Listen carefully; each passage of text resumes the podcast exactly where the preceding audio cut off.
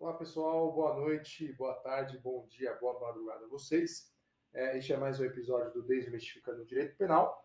É, neste episódio nós vamos dar continuidade ao estudo do princípio da significância. No último episódio é, nós fizemos uma introdução ao princípio, trazemos aqui, trouxemos aqui a natureza jurídica, a sua finalidade, qual a, qual é a sua aplicabilidade dentro do direito penal, né? É, se ele tem previsão legal ou não, enfim, em que momento que a gente pode aplicá-lo, quem pode aplicá-lo, etc. É, e nós iniciamos, é, no finalzinho do último episódio, é, o estudo dos, dos requisitos objetivos do direito penal e iniciamos também né, os requisitos subjetivos. Dentro dos requisitos subjetivos, nós falamos sobre os requisitos é, que estão atinentes à condição do agente. Falamos ali que o, que o agente não pode ser reincidente específico é, e que, se for reincidente de outro crime, ele pode sim ser beneficiado pelo princípio da insignificância. Falamos que ele não pode ser um criminoso habitual. Se houver a habitualidade no crime, vai ser afastada né, a aplicação do princípio da insignificância. E falamos também que, na verdade, nós não terminamos, mas nós começamos a falar que o agente não pode ser militar. Então, por uma questão, é, inclusive, de instituição, né, que ali não está presente somente a figura do agente, mas também da, da, dos valores né, da instituição militar, não se aplica o princípio da insignificância ao crime militar, ao militar em si. Não necessariamente só ao crime militar, mas quando o militar estiver na condição de agente criminoso, ok?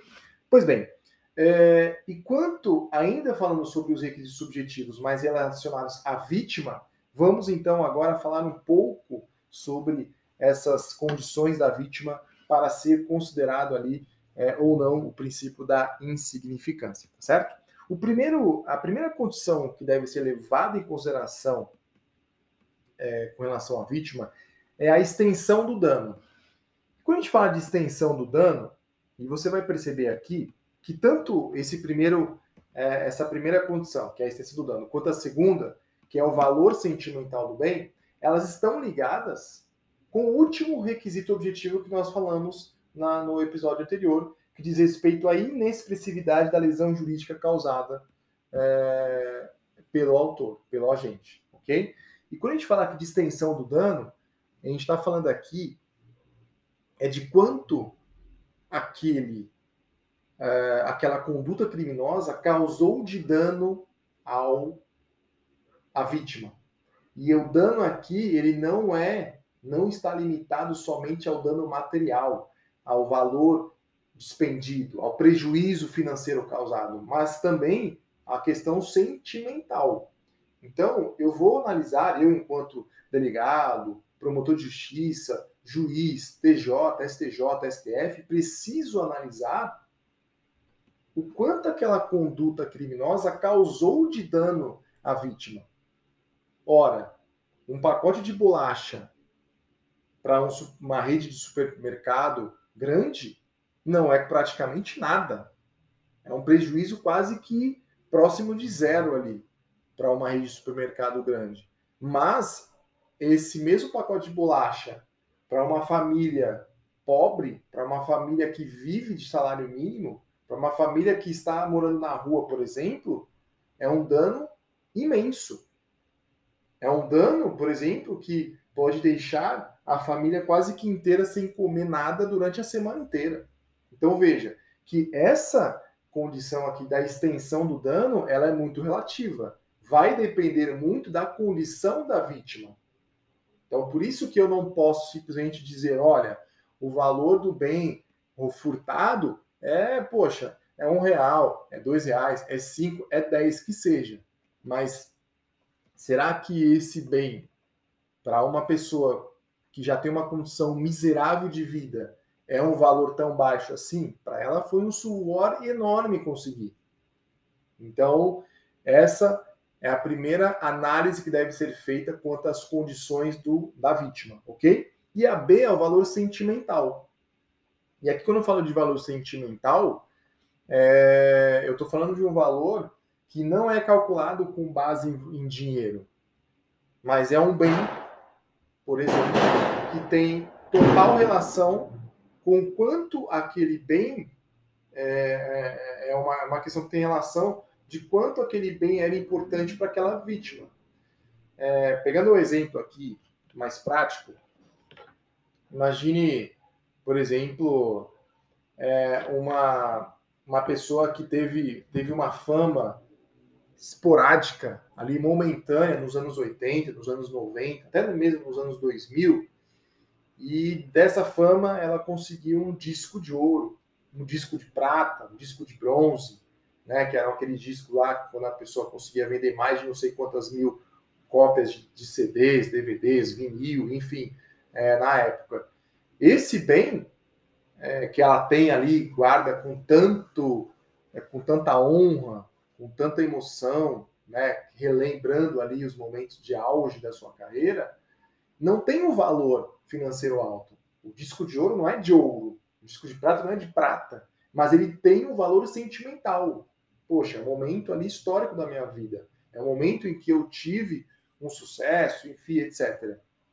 Então, se eu furto aquele valor, aquele bem daquela pessoa, para ela, o dano, aí a gente liga aqui ao primeiro requisito. A extensão do dano é imensa, porque ele não vai conseguir achar esse bem novamente. Ele não vai conseguir novamente lá, perdão, na televisão, no programa que ele foi, enfim, e de novo produzir aquele disco de ouro. Não vai. Então, o valor sentimental da vítima, pra, do bem para a vítima, deve ser levado em consideração para fins de aplicação ou não do princípio da insignificância. Ok? É, pois bem, e aqui eu vou dar um exemplo aqui com relação à extensão da, do dano. Já dei o um exemplo lá da, da, da, do, do, pacote de bolacha e posso dar também aqui é, o exemplo da bicicleta, o exemplo de uma máquina de costura que é utilizada pela família para sustentar a própria família, a bicicleta que é o meio utilizado pela família, pelo, pelo agente, pela vítima ali para poder ir trabalhar e etc e tal. Então tudo isso deve ser levado em consideração para a aplicação do princípio da insignificância, ok? Uh, bom, uma uma análise importante que a gente tem que fazer aqui é o seguinte: a gente falou muito aqui de valor, se é um valor baixo, se é um valor alto e etc. E há uma discussão, né? Há uma dúvida, na verdade, não há uma discussão, mas há uma dúvida quanto ao ah, o que é um valor de pequeno valor, o que é um valor insignificante, etc. e tal, tá? E aqui a gente tem que fazer uma distinção e que fique muito claro para vocês, principalmente na hora da prova. Bem de pequeno valor não se confunde com bem de valor insignificante. Ok? Bem de pequeno valor é diferente de bem de valor insignificante. Perfeito? É, o bem de pequeno valor, é, segundo o STF, ele deve levar em consideração um salário, um salário mínimo, ok? Então, bem de pequeno valor aqui, ele leva em consideração não para o princípio da significância, mas, por exemplo, para a dosimetria da, dosimetria da pena, né, para aplicação da pena, se ele pode ser fa é, favorecido com outros benefícios do processo penal, como, por exemplo, é, para considerar, por exemplo, um acordo de não persecução penal, para considerar a suspensão condicional do processo, suspensão condicional da pena e assim por diante, tá? Então, o bem de pequeno valor, ele, ele é considerado não para aplicação do princípio da insignificância, mesmo porque né, o bem de pequeno valor para o STF é aquele bem cujo valor é de um salário mínimo. Ora, se eu for aplicar o princípio da insignificância para um bem de um salário mínimo, eu poderia roubar coisas de um valor bem considerável. O salário mínimo hoje está em mil reais, poderia roubar muito bem aí, fazer uma compra do mês é, de mil reais e ainda assim ser beneficiado por um por, pelo princípio da significância, o que causaria, evidentemente, uma verdadeira injustiça é, no caso em concreto, tá bom? Então, fique claro, bem de pequeno valor não se confunde com bem é, de valor insignificante. O bem de valor insignificante é aquele que, sim, é considerado para análise da aplicação do princípio da insignificância. E o valor insignificante para o STF é aquele cujo valor não ultrapassa 10% do salário mínimo. Ou seja, 100 reais. Vamos supor que o salário mínimo seja em mil reais. Seria, então, portanto, 100 reais. É, se o salário mínimo for mil, 10% seria, então, 100 reais. Então, o bem aqui é de, no máximo, 100 reais. Mas, óbvio, né, senhores? É, a análise não é fria. Não, eu não posso considerar que o cara que roubou, por exemplo, é um bem de 90 reais, uma peça de picanha, por exemplo, é, vai simplesmente ser beneficiado pelo princípio da insignificância. Não. Mesmo porque eu preciso analisar todos os demais requisitos. Quais sejam a mínima ofensividade da conduta do agente, a ausência de periculosidade social da ação, o reduzido grau de reprovabilidade do comportamento, é, a inexpressividade da lesão jurídica causada e assim por diante, certo? Então, vamos pegar um exemplo aqui. Ah, o cara furtou uma peça de picanha é, uruguaia, certo? É, no valor de 95 reais. Poxa, você encontra aqui é, um reduzido grau de reprovabilidade do comportamento do agente? Não. Mesmo que ele tenha furtado para consumo próprio, para poder é, consumir ali com a sua família, ele poderia ter furtado uma bandeja de carne de patinho, de alcatra, porque logo de uma picanha que é uma carne é, de, de, primeira mão, de, de, que é consumida somente pela classe de prime, pela primeira classe. Então esse comportamento não é dotado de reduzido grau de, de reprovabilidade. Logo, eu não, embora o bem estivesse dentro do valor que é considerado insignificante para o STF, este bem, é, é, é, essa conduta não é né, considerada com reduzido grau de probabilidade pelas circunstâncias do momento. Ora, se eu furto, por exemplo, a bicicleta de um senhor que mora numa roça, mora no campo, que utiliza a bicicleta para poder sustentar sua própria família, por exemplo, para poder trabalhar a 30 quilômetros de distância da sua casa e sendo este o mesmo meio, o único meio de transporte, eu não posso considerar é, que embora a bicicleta vale ali no máximo 100 reais, no máximo é, 30 reais, estiver em péssimas condições, que esse crime vai ser tido como insignificante. Haja tendo em vista que para aquele, aquele senhor a extensão do dano é enorme. E o valor, de repente, sentimental daquele bem também é grande para aquela vítima.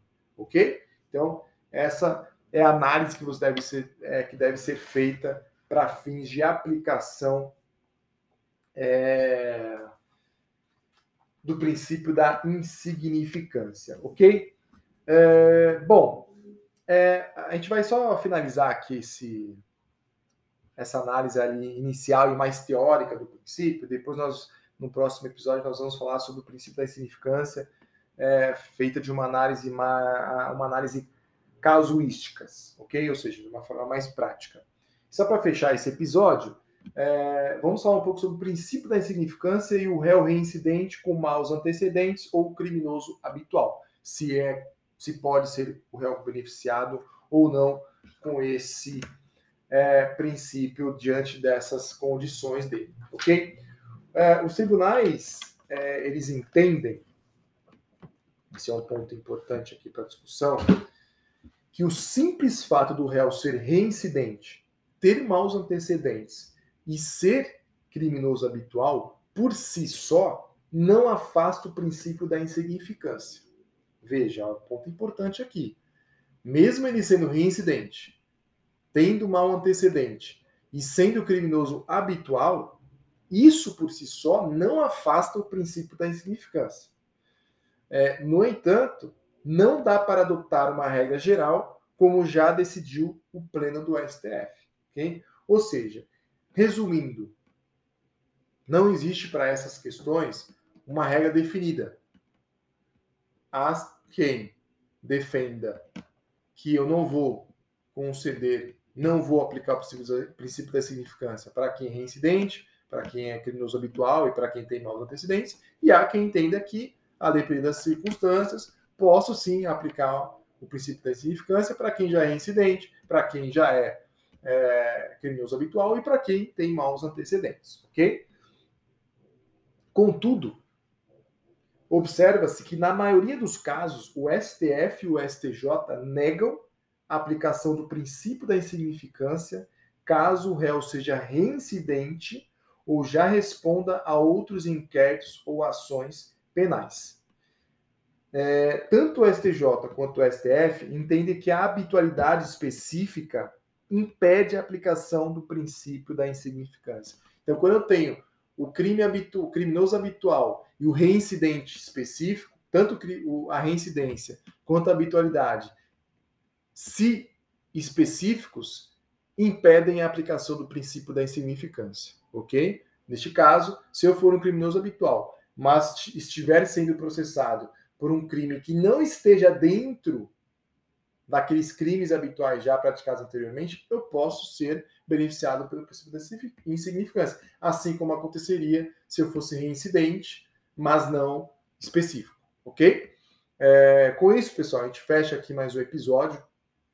É, na próxima, no próximo episódio, vamos dar sequência aqui à análise do princípio da significância, mas nós vamos trazer casos práticos. Vamos falar sobre o princípio da, da insignificância e a sua aplicação nos mais variados tipos de crimes aí é, que costumam cair em provas. Por exemplo, é, o princípio da insignificância e para a posse de droga, o princípio da insignificância no tráfico de drogas, é, o princípio da insignificância nos crimes de, do Estatuto do Desarmamento, é, nos crimes cometidos em situação de violência doméstica, contra a administração pública e assim por diante, tá certo? É, e, finalizando o princípio da insignificância, nós vamos falar sobre o princípio da lesividade ou ofensividade. Tá certo? Com isso, a gente fecha aqui mais um episódio da nossa série Desmistificando o Direito Penal. Até mais, fiquem com Deus.